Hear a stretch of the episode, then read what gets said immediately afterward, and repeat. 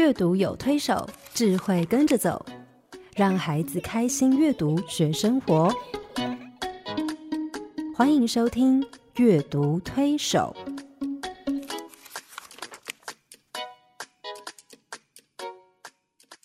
各位听众朋友，你好，我是黄乃玉。各位听众朋友，大家好，我是刘青燕，欢迎一起加入我们阅读推手的行列。哎，黄老师，我们上个礼拜聊到啊，图画书里面的文学性，对不对？对呀，我们还找了一位打手。对，可是，在图画书里面很重要的不只是文字，是还有什么？图像，图像，对啊，picture book，好像没有图就不是图画书嘛，哈。对对。但是我觉得对大人来说，我们阅读文字很习惯，反而图像是我们很容易忽略的一个是东西。很多妈妈们在帮孩子选书的时候，都说啊，这个字太少，嗯，对，哎，不要买这个，买字多一点的哈。但是我想，我们大人常常忽略一件很重要的事情是，所有的小孩，包括幼儿，包括学龄的儿童，嗯。都是图像思考的，是对。当我们打开一本书的时候，我们很自然的看文字，小朋友很的眼睛一定落在哪里？是图像上，对不对？对，嗯。因为我想，我们这一代，你说是上一代的大人哦，大部分在成长过程中，我们的美术教育也是。很不足的，嗯，哎，所以我记得以前美术课老师就会有 像不像来来给你分数哈，所以我我其实个人对这个美术啊，对图像其实是好像有一点发育不良啊，那种成长的不太好。这就是很多大人没有办法读懂图画书的原因，是因为我们真的自己接受的美术的教育太少，是没有从小没有人教导我们怎么去欣赏一幅画。对，去感受一幅画。对，还好我后来有机会开始看图画书，嗯，然后就慢慢好像图画书也就自己跑出来教我了。所以我觉得我很很幸运，虽然我没有办法谈太多的图，可是我觉得我已经培养一种直觉吧，就是看了那种。直接的感觉比较像小孩耶，对对，但是那阅读图画对小孩来说是本能，是。对他们很自然的可以从书里面去感受、去体会，因为图画书的画家常常就是透过他们的图去创造一个为这个文文字的故事创造一个可信的。真实的或想象的世界，是让孩子很容易身临其境去感受、经历、去体会那那里面的整个故事的过程，是有一个情境在那里。可是也不是呃，绘画图的都可以做图画书吧？对，最重要的是图画书的图像跟文字彼此之间会有一种微妙的关系存在啊而那个微妙的关系，我们今天又要请到这方面的专家，我们的童书圈里面的好朋友宋佩宋老师，带我们一起来看怎么来欣赏图画书的图像，而且去看图画跟文字之间怎么去。结合他们之间的关系怎么样？哈，是。那宋老师是啊，加州大学艺术史的硕士，他目前在正大中原教授美学概论、呃，数位叙事跟基督信仰与艺术，还有从电影看人生的课程。那更重要的是，他其实也是我们童书。图画书阅读的一个很重要的推手人物哈，他翻译的图画书大概超过将近六七十本，所以我们上个礼拜请他来谈图画书里面的文字文学性，今天我们要来谈，这是他本行。对他的专业，图画书里面的艺术性哈。是。宋老师好。呃，大家好，各位宋老师好，黄老师好。我称他老师，一定不是只是讲讲，因为我去上过宋老师的课呢。对，刘杰，你也上过呀？真的吗？我上好几次呢。我当然也得好好上。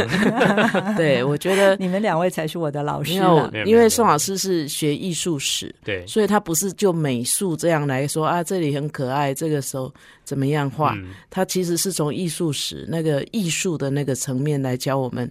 开我们的眼睛是啊，我觉得是非常享受的。我听了宋老师的演讲，才真的好好去欣赏、去阅读图画书，才发现哦。各种艺术史上的艺术表现风格是，其实，在图画书里面都看得到，而且他们搭配了不同的形式的故事，去做一种结合，让那个图跟文字创造出一个一加一大于二大于三的那种阅读的效果出来。所以，我们不要看我们两个在这里争着要当你的学生。我想今天听到这个节目的人，又都是宋老师的学生，你可以出去打这个名号了。对啊，对啊，所以。宋老师，图画书的图像跟文字是非常紧密的结合，是是，像刚刚刘老师说的很对，就是在图画书里面很奇妙的保存了艺术史上各种各样的图像风格。嗯，因为哎，图画书作家就有整部艺术史让他们去当做参考。比如说，我要画一个呃中古时期的故事，我就可以用中古时期的图图画风格去画。然后我要画一个。呃现代生活，我可以用写实的手法去画，我也可以用超现实的手法去画梦，哈，对，有各种各样的可能性。那比如说像我们上礼拜提到的那本《月亮晚安》这本书，嗯，有一个观察是这样，你会发现，呃，图画书有一些啊是文字有文字作者，图像有图像的画家，是那有一些是文字跟图画是同一个人，嗯，那我们就。观察到两种不同的现象，比如说像《月亮晚安》，作者跟绘者是不同的人。对，那我们上次念的《月亮晚安》，我们就感觉到他是在告诉我们一个大房间里面有些什么。嗯，讲完了以后就开始一个一个到晚安了，然后就最后结束。可是这个这本书的图画很有意思哈，刚开始的时候，哎，我就在。觉得奇怪，明明是要让小朋友睡觉的书，但是这本书里面是大红、大绿、大黄、大蓝，对对，非常非常鲜艳的颜色。是，然后再去观察那个呃，黄老师其实在导读里面带我们观察到很多细节，包括那时钟，其实它整个过程，这小白兔到晚安大概到了一个小时，是不是？对差不多将近。那。所以图画上面让我们看到时间，对时间的变化。嗯，然后呢，我们还看到这个小兔子呢，其实是一会儿探头向前，一会儿回头看墙上的图画，一会儿看看这里，一会儿看看那里，而且非常忙碌，非常忙碌。对，然后所以其实给那个文字加深了一层意思，就是其实这是一个兔子。他该睡觉了，也就是小孩，他该睡觉了，上床了，但他舍不得睡，所以呢，他这个也要说晚安，那个也要说晚安，最后连空气都要说晚安，因为他其实不想睡。对，好，那所以这时候红跟绿是两是对比色，对不对？对比色其实是让我们精神很振奋的，因为它很鲜艳。可是随着窗外的月亮的变化，嗯嗯，屋里的光线就越来越暗，越来越暗，所以那个对比色就开始不那么鲜明了，嗯，越来越沉下去。其实也就是为我们讲故事对象的那个小孩在做准备，让他可以慢慢入睡。所以到后来，他的色调因为变暗了，嗯，然后小白兔终于安稳的，嗯，可以。呼呼大睡了，好，所以其实，在图像上面，这个画家花了很多很多的心思，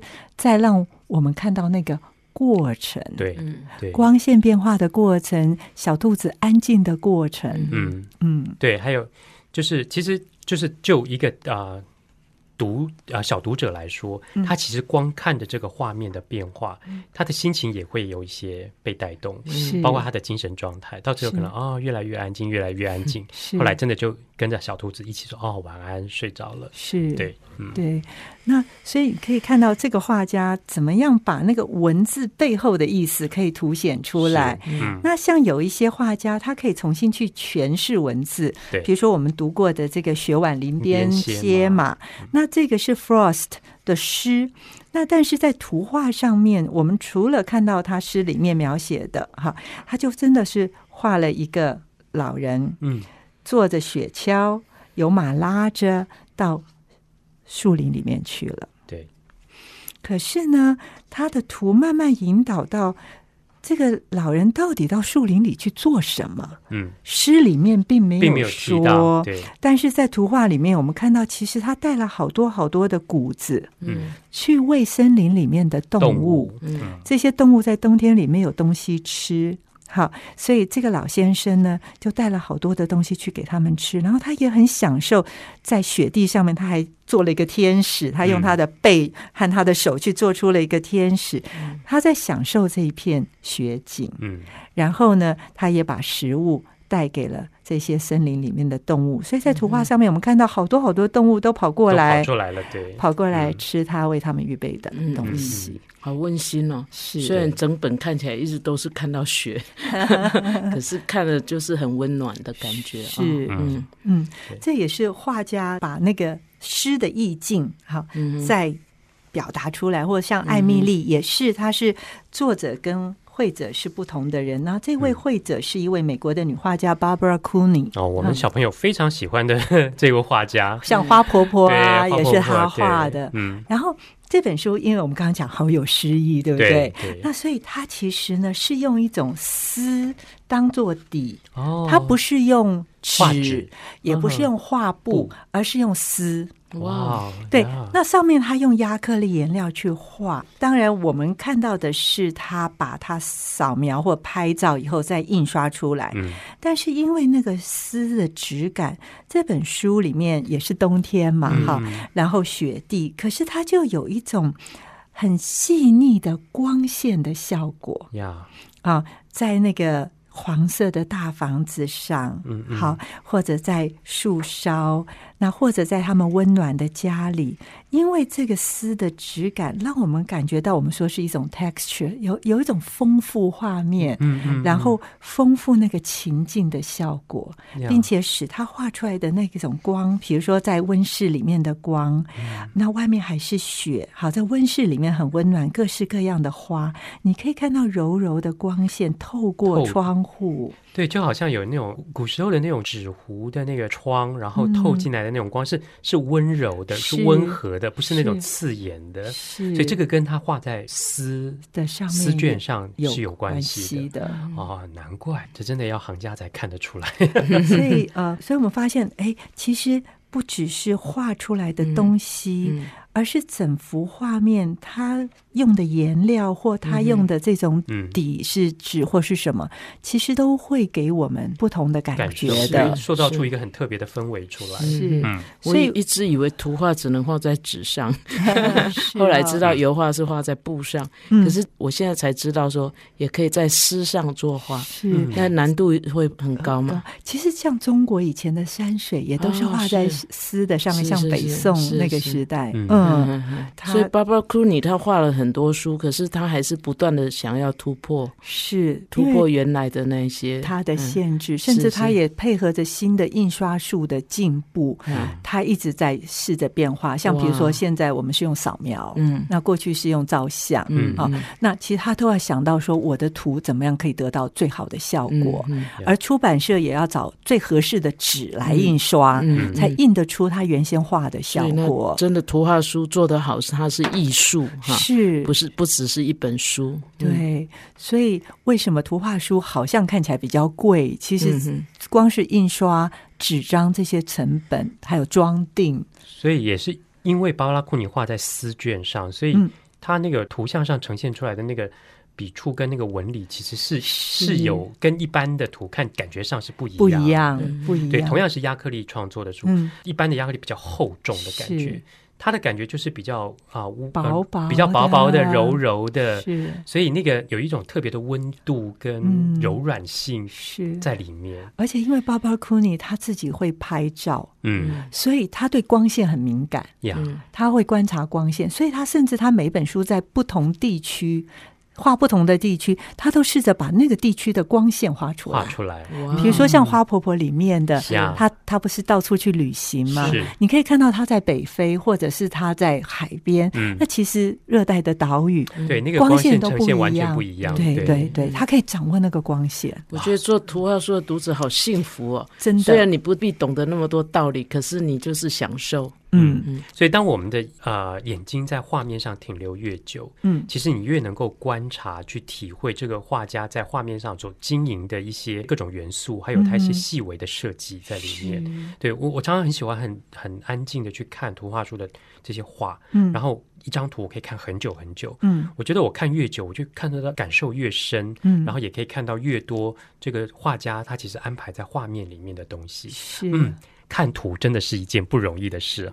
刚刚听宋老师讲，我觉得我又回到以前坐在下面听他上课的那种幸福感啊！对，我觉得听宋老师谈话，尤其是谈一个画家他怎么去经营他的作品的时候，你常常不得不真的很佩服这些啊画图画书创作的插画家哈。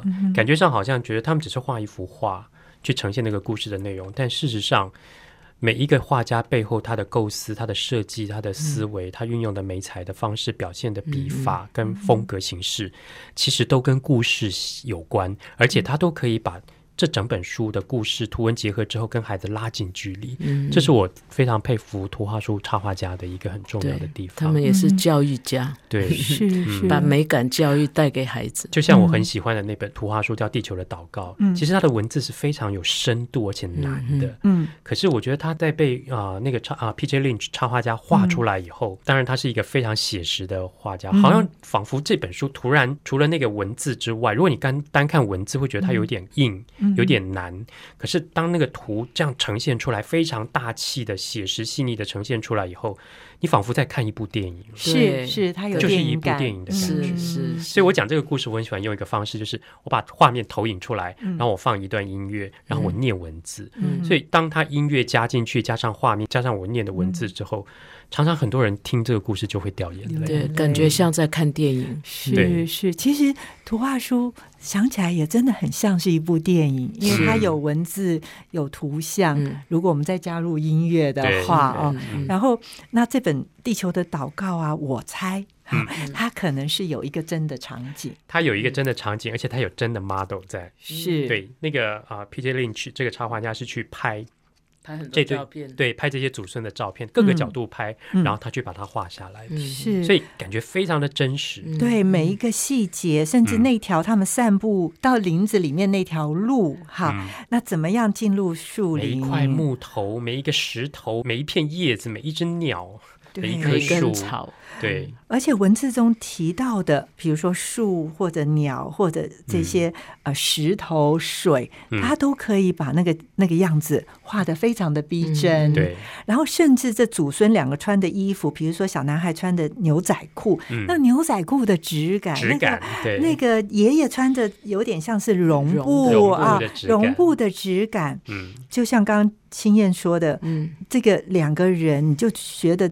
他就在你面前，栩栩如生，是，然后你可以闻到那个树林的味道，那种感觉，你仿佛也可以听见他们两个在对话。对，就光看图的时候，是，然后光线的变化，从镜头的变化，是对，真的就像一部电影，真的是要向图画书的呃绘者画画者来致敬啊，因为他们。花愿意花这么多的时间做这些小孩的事，插画家花了将近一年 是去画这本书，对，所以你也看到他们一个尊重孩子的态度，就是他们不是因为是画给孩子看就可以比较看他们，对，对。他们完全不轻看小孩，因为他们觉得图画书就像我们呃上礼拜说的，他是接触的第一。次的文学上的接触，然后也是第一次艺术上的接触，所以这些画家很努力的给孩子留下一个很丰富的、很深刻的印象。是，他不会轻忽孩子，嗯。嗯，对，尊重。是。对，我想读者都可以读出来。是啊，所以我觉得每个图画书的插画家在他的画面上的设计，我常常说，好的图画书是很精准的设计出来的产物，包括文字，包括图像，包括编辑上的设计。嗯，所以有一些图画书在啊为文字故事配图的时候，它有它画面上的一个设计，是。啊，可能是啊里面有。画面上自成一格的故事，是，然后它跟文字上是搭在一起的，但又有一点小小的落差，是，让孩子可以从里面去，除了我们刚刚说的感受体会之外，嗯，他还可以在图里面得到很多很多的乐趣，是是，他可以很专注的去看图，然后反复的看，是。那比如说爷爷一定有办法这本书，它其实就是从一个犹太人的。歌谣，对，好，把它变成了一个故事。我记得我第一次看这本书是黄老师介绍给我看，哇，就把我迷住了，因为他把一个犹太人居住的小镇全部都画出来。了，是他们的生活的细节，他们的招牌，他们的食物，他们的床是什么样子，他们穿的衣服啊，帽子啊，是是，然后。他在版面上又很巧妙的设计了一个木头框架，嗯，那我们看到其实他们都是木头房子，对，然后两层楼，甚至他还画了地板底下。那所以其实他的文字就是一首歌，那这首歌就一直讲的就是这个约瑟小时候，爷爷就帮他缝了一条毯子。可是长大了，他一天到晚带着他那毯子，就很快就旧了。嗯，那他就去找爷爷帮忙，就爷爷就帮他变成了外套，后来变成了背心，变成了，一直到最后变成纽扣，纽扣然后纽扣不见了。哈，大概就是这样的一个情节。但是我们在图画上里面看到整个他们的生活，是还看到他们家地板底下的小老鼠的生活。跟小朋友讲故事的时候，地板底下那是他们最感兴趣的地方。对 对对对，那些地板底下的老鼠，那些小记得有一次跟小朋友讲这个故事，有小朋友在帮那个老鼠配音，嗯，他们在那边投的。再掉，再掉，再掉，因为爷爷在那边改那些啊，改毯子、改外套、改那些，就是改布，改成背心之类的。嗯，他在裁剪的过程都掉很多小碎布到地板底下，结果全部被老鼠拿来做什么？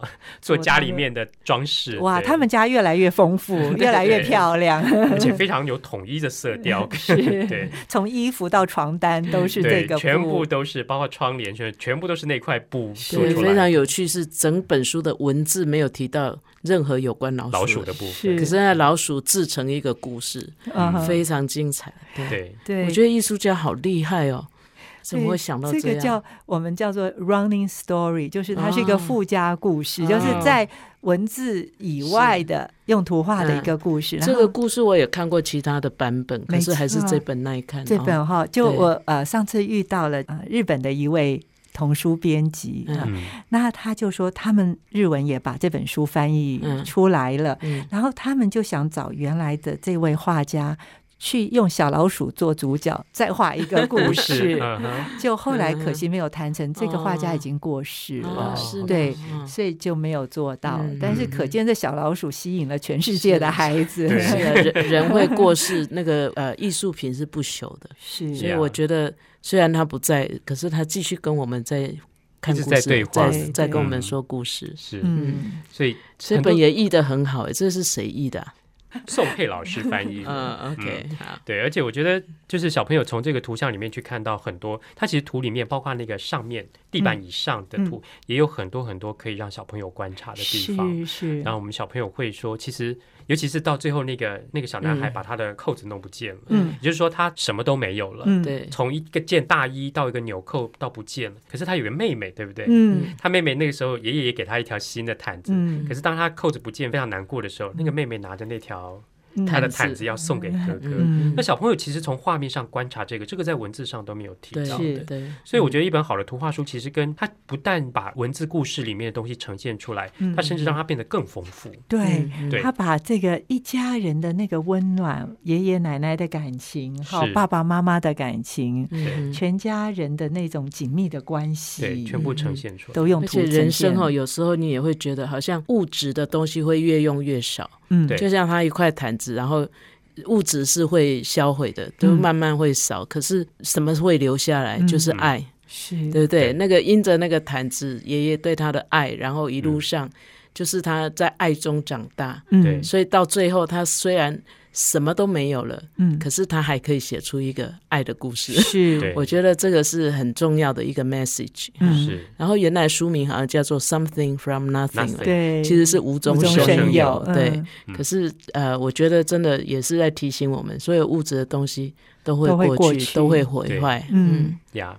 所以图画书的图像跟文字是会彼此对话的，甚至有时候他们是有一种互补的关系。对。对，尤其像是呃，有些图画书是同一个作者既写文字又画图，然后他们就发现说，其实图画书的文字可以像我们刚刚介绍的是有一个故事内容在里面，但是也可以是片段的文字，也就是这些文字加在一起，也许根本没有故事可言。对，但是图画。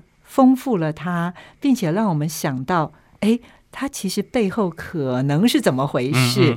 那比如说，沙利离水远一点，这个 John Burningham 的这本书，它其实有两本，一个是沙利洗好澡了没？对，所有的文字都是妈妈在。讲话骂人，唠叨，对不对？小朋友说他妈妈好唠叨，自言自语。那所以，比如说他第一开头，我们看到图是这一家三口要在海滩，哈，他们带着海滩椅到海滩，可能去呃这个休息一下，嗯。然后，可是一出来这句话就是：“莎莉，水太冷了，不适合游泳。”然后这是妈妈讲的话，可是我们就要去想。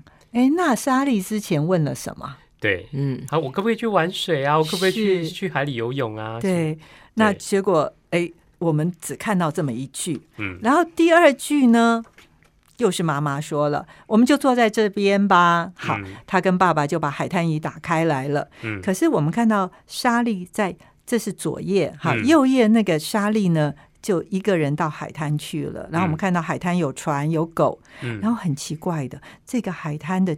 看出去的天空是绿绿色，嗯，好，然后这边的图很鲜艳，那左边的图呢，就是很平淡的线条跟呃淡淡的颜色，好，然后妈妈就说：“你怎么不过去和那些孩子玩呢？”可见沙滩上是怎么还有别的小孩。还有别的小孩，但是我们看到的莎莉呢，却是一个人划着船，带了那那条狗，嗯，到海上去了，嗯嗯。然后我们看到远处有帆船，帆船好大，那完全不是现代的船，是古代的。嗯，我们进一步看，发现是海盗船。好，那所以其实左边妈妈呢一直在讲的都是小心一点，不要把新鞋子弄脏。哦，不要拍那只狗，不要摸那只狗，可能是是一只野狗。妈妈都在讲这些，其实现实就是这样，不要这样，不要不要那样。然后这个小女孩一定想要去摸摸狗，不可以，嗯，啊，想要去玩玩。不行，你的新鞋会弄脏。嗯，但是右边我们看到是这个小女孩居然上了海盗船，对，然后还被那只狗救了，白狗救了他一命。对，然后他本来被海盗逼着要跳水，跳从船板上跳下去，可没想到他跟那个狗很英勇的，这个把海盗都打败了，然后拿了藏宝图就离开了。嗯，好，那。这本书有趣的就在于说，所有的文字只是表面上妈妈的唠叨，但是背后是什么，全部要小朋友自己去把它组合起来。嗯嗯，所以它除了左右两。边，嗯，就左边呈现了一个现实的状态，是。右边呈现了莎莉的一个想象的游戏的状态之外，是。它还有一个很重要的功能，是让阅读的孩子本身必须去参与在第三个创作者，是。就是这三个第三个画面是孩子自己脑袋要建构起来的，是。也就是那个文字后面呈现的一个一个状态，是。就是但是那个画面是我们在这本书上没看到的没看到的，对，就是实际上莎莉在做什么，我们是靠妈妈在唠叨当中我们知道的，对，那莎莉的。想象世界却很清楚的让我们看见了，嗯，对，所以我觉得这个这本书的作者，其实在创作的时候就留下那个空间，让读者去参与在他这本书的创作里面。对，对，这个是我觉得这本书非常非常厉害的一个呈现的方式。到最后，你看莎莉带着藏宝图回来，不，应该是找到宝藏，对不对？嗯。可是呢，呃，妈妈开始在讲说：“哎呀，我们要回家啦。”然后呢，“哎呀，走快点，不然要天黑啦。”嗯。那那。那其实我们在现实的那那那幅画里面，左边的画里面看到爸爸后来都怎么样？都睡着了。所以成人的世界是这么无聊。嗯。但是莎莉虽然一个人站在海边，可是他却经历了这么一段丰富的、有趣的冒险的历程。嗯，对，对。我想这个作者、这个画者本身是不是也是必须要想象力非常丰富？是。很可能他小时候就是一个。充满想象力的孩子，可是大人都不晓得他在他在想什么。对呀，他念的学校很特别。对啊，我我那时候呃第一次看到这本书的时候，我真的觉得我就哈哈大笑，我就觉得哎，真是尽在不言中。原来大人离小孩那么的遥远。是，所以其实好的图画书，它的图文是经过很缜密的结合设计，然后呢，它的图像上其实有很多的讯息是插画家是要透过他的图像告诉小朋友的，甚至有另外一个。故事在图像里面，让孩子去阅读、去经历。但这个是图画书创作很难的一个部分。对，好，我们稍微休息一下下，再继续来聊图画书中的图画。好家庭联播网，中部地区古典音乐台 FM 九七点七，北部地区 Bravo FM 九一点三。宋老师，其实刚刚我们在谈《沙粒离水远一点》这本书哈，我我我其实听到很多家长他们乍看之下，嗯，是不知道他在表达什么的啊哈，尤其妈妈也不能理解，因为 他们搞不懂右边那个图到底是什么样的状态，觉得这好像。图跟文字是是是八竿子打不在一起的事情，以为是那个装订错误。对，好像他图画的并不是跟文字是一致的东西。对你，我们要怎么帮？对，其实对小孩来说，这是一个很有意思的训呃，我们讲训练好像有点太那个了。嗯。但是呢，其实小孩子马上就可以分辨出文图的不合。嗯。比如说，妈妈说不要去摸那只狗，可能是野狗，但是我们看到那小女孩就跟那个狗已经。很热络，很热络了，而且狗还救了他一命。是，嗯，对。那或者妈妈说不要把海草带回家，幼图根本没有画海草。是，那所以小小朋友是可以分辨出这之间的差别，就是文图之间矛盾的地方。嗯嗯嗯，他就会知道到底发生什么事。是，嗯，所以大人反而更需要学习怎么去看图。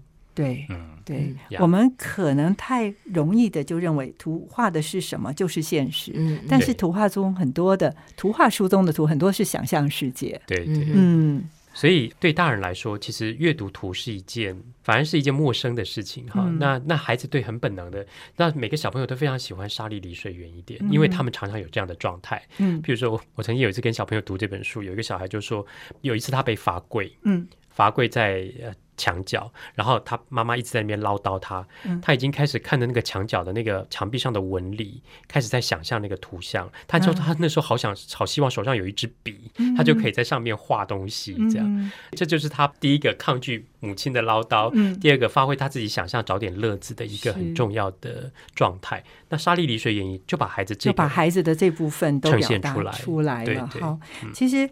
哎，我发现今天选的另外一本书也是英国作家 Quentin Blake。嗯嗯。好，这位从十几岁就开始画插画，现在已经八十多岁了，他还在画。英国的国宝级人物是。然后他其实从成人插画，然后画到儿童的图画书，然后刚开始他也是跟。其他文字作者合作，直到他自己画到了这本《光脚丫先生》，嗯，非常有趣的作品，是他才哎发现哦，原来图画书的文字跟图像可以不合，嗯，或者呢，文字可以是片段的，是，但是图却把它串联在一起，嗯。啊，那所以在这本《光脚丫先生》，他其实画，他其实是一本数数的书，他说《光脚丫先生》只有一只鞋，嗯。一只老旧的喇叭吹起来，声音干瘪瘪。还有两个吹笛子的姐姐，可是光脚丫先生只有一只鞋。在他家的池塘里住着青蛙、蟾蜍和蜥蜴。其实看这个文字。就可以分辨出来，其实它是一本数数书。对，一二三，对，一只鞋，两个姐姐，然后青蛙、蟾蜍和蜥蜴，三，然后之后四又是四只鹦鹉咬破他的衣服，嗯，然后接下来五是五只猫头鹰，晚上吵得他不能睡觉，好，然后六个小孩跟着他溜滑板。嗯，那所以它其实是一本数数的书，但是在文字当中一直说，可是光脚丫先生还是只有一只鞋。哈，那这个文字听起来呢，就是这个光脚丫先生好像。很可怜，嗯，好，因为他从头到尾就只有一只鞋，直到最后有人终于又送了他一只鞋，嗯。可是我们在图画中看到的是这个光脚丫先生啊，快乐的不得了，不得了，是他虽然只有一只鞋，但是他吹着他的老旧的喇叭，他穿着鞋跳舞，他在观赏这些这个青蛙，嗯，或者呢。鹦鹉虽然咬破他的衣服，哈，或者猫头鹰吵得他不能睡觉，他脸还是笑着，他都是笑嘻嘻的，然后快乐的跟着小孩去呃跳水，或者呢把水果耍着哈，在手上玩那个杂耍，或者甚至跟小老鼠敬礼，对。啊，那他的生活非常非常的丰富，而且快乐。快乐哈。那直到有一天，因为外面下雨呢。他光着脚不能出去，他光了一只脚不能出去。这时候他就收到了一份礼物，是另外一只鞋。然后外面雨过天晴了，他就穿着这只鞋，他现在有一双鞋就可以出去玩水了。对，嗯哼，那所以整本书从图画上面，我们看到是一个虽然没有很丰富的嗯物质生活，但是很快乐的一个人。嗯，这是在文字当中并没并没有呈现出来的。文字反复的在讲说，可是他只有一只血，他只有一只血。可是我们从画面可以感受到。那个光脚丫先生，他心里或者是心灵上的那种丰富、那种满足、嗯，那种面对人生的那种喜悦，是对我觉得这个对孩子来说，他从画面上的感受。也许强过文字了，在这本书里面来讲，对啊，它的色彩跟那个线条都好活泼，对，哈，即使不看文字，你感觉这个是一个非常快乐的书。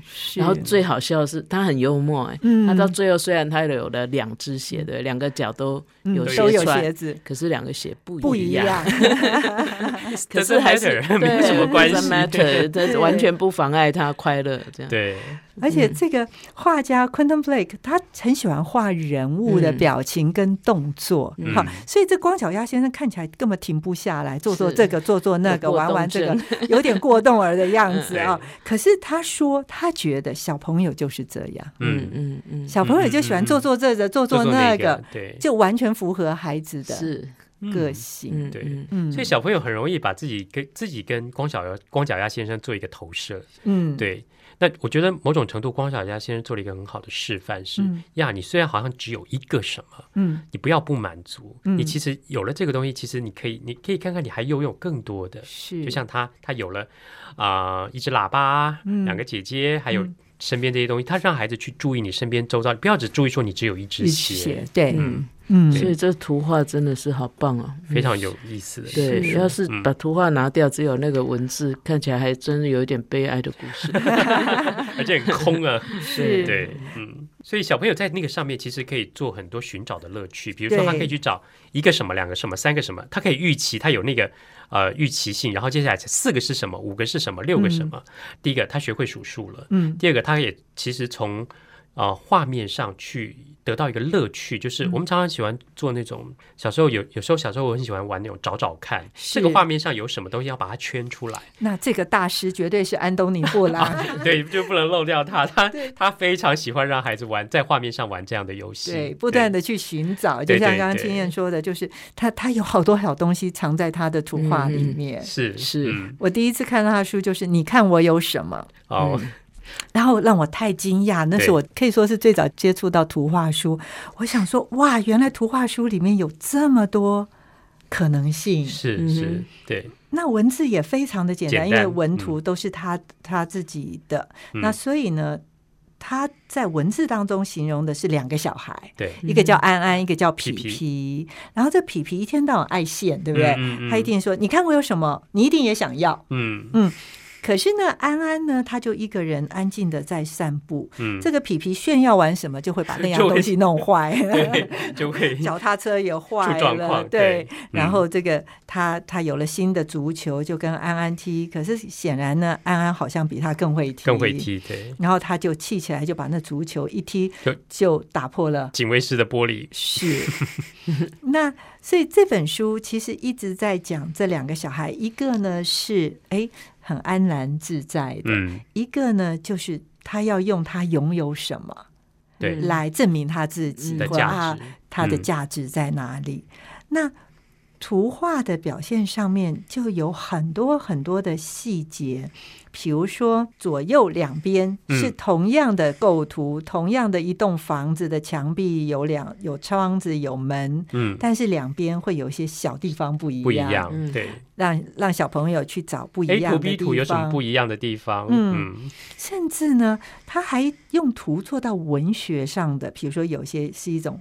笑话、玩笑似的，或者是有一种我们叫做伏笔啊。比如说上面的图呢，这个安安呢，他其实有一头头发有点像是那个刺猬 哈。然后他走到公园里来，那右边我们就看到一个小刺猬也走过来，然后有一个小球打到。那个刺猬的身上，然后下下一个张图就有一个大足球打到了安安，所以它就像是文学上面的一个伏笔，用图画说图画来表现出来。然后在公园里面，除了他们两个在踢足球以外，我们还看到公园里有好多各式各样的人。对，有人呢居然带着这个潜水镜。遛鱼，他 拉着一条鱼，拉着一条鱼。那或者呢，在高尔夫球杆旁边钓鱼。是，甚至我们发现这个路灯里面还有一条在游泳，连树都有，远方的树也是一条鱼。是，所以有很多这种小地方呢，嗯，非常非常的有趣。比如说这个，呃，他们一边走路。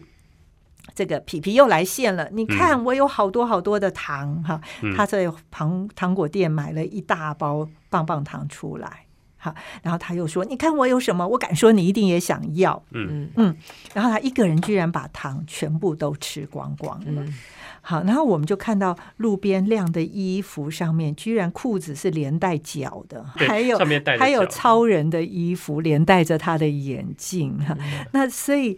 这些都是让我们可以在图像中看到，然后这时候皮皮肚子痛了，嗯，抱着肚子坐下来了，好，脸变绿了，然后后面的那个椅子呢，居然就画出很像我们那个什么蔷薇伞的那种，那 肚子里面那个呃乱七八糟的东西画在椅子上，是。那或者他从小镇到了树林，就用一根地呃灯杆哈隔开了城市跟乡村，嗯，好，那所以在这。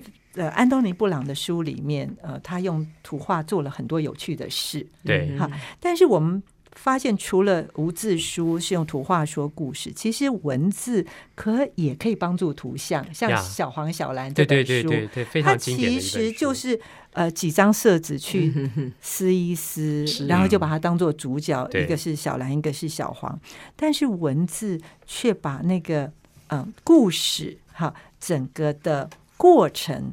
让我们去感受到，所以我们不不去问小黄到底是什么，小蓝是什么，是什么？对对。可是呢，那个故事让我们去想象，是小蓝跟小黄抱在一起就会变小绿，对。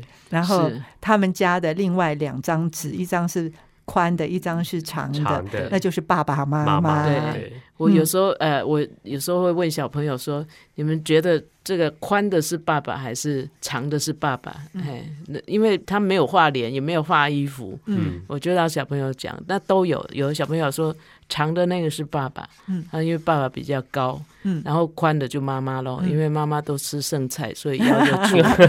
那有的倒过来说，他说那个长的有腰身，那个是妈妈，然后宽的呢是爸爸比较壮。是，那我觉得是孩子，你看他。光看几个色块，嗯，他自己也在编故事，对，我就觉得很有趣。然后到最后就是蓝爸爸抱蓝爸爸，嗯，蓝妈妈抱蓝妈妈，嗯，那曾经有一个小朋友就说。对，爸爸只能抱爸爸，妈妈只能抱人家妈妈。我觉得那是真理，不要随便抱。爸爸不能去抱别人的妈妈。对对对对，我觉得很可爱。这本书常常给我很多惊喜，所以每次分享的时候都有惊喜啊。所以一本好的图画书，它其实。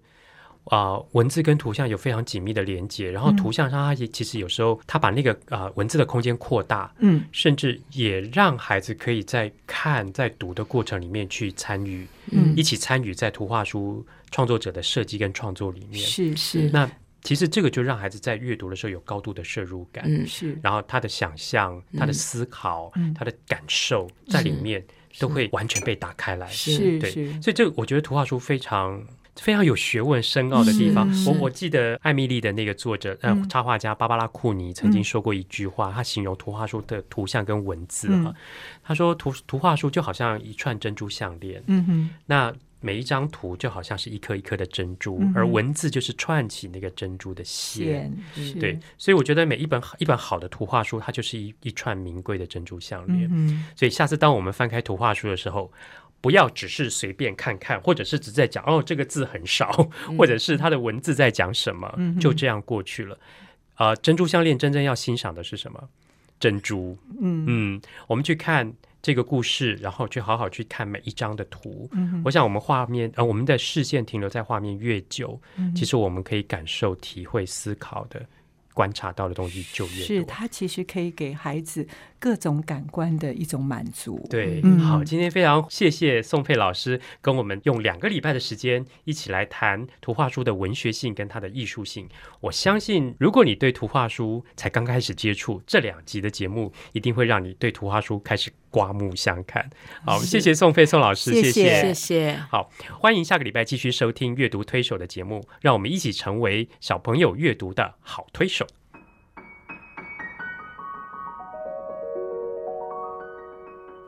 老师的阅读小叮咛，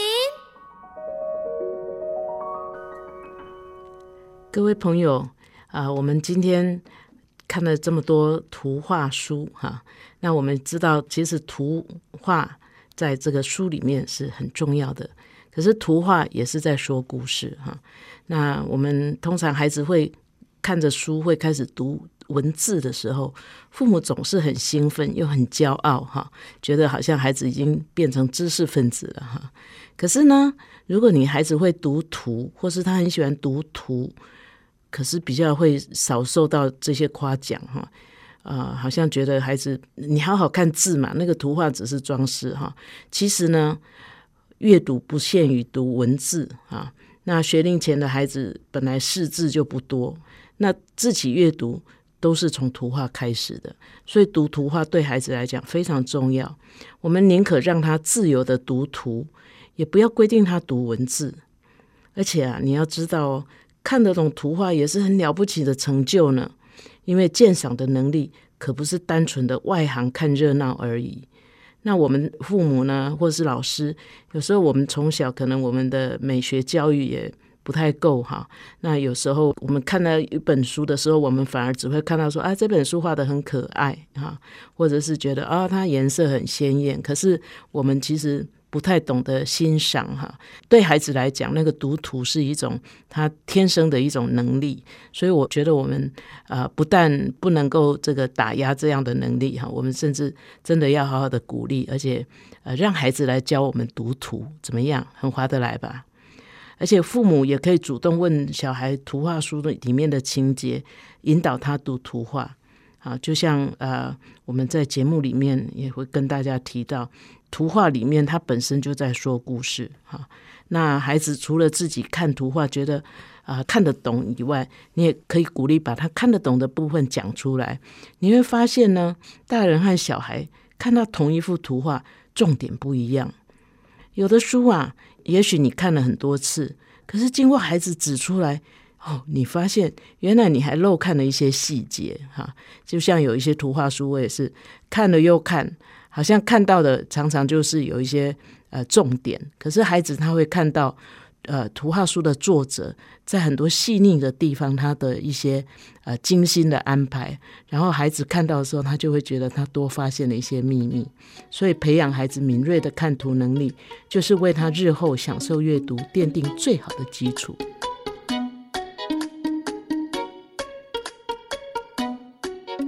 本节目由 FM 九七点七台中古典音乐台制作播出。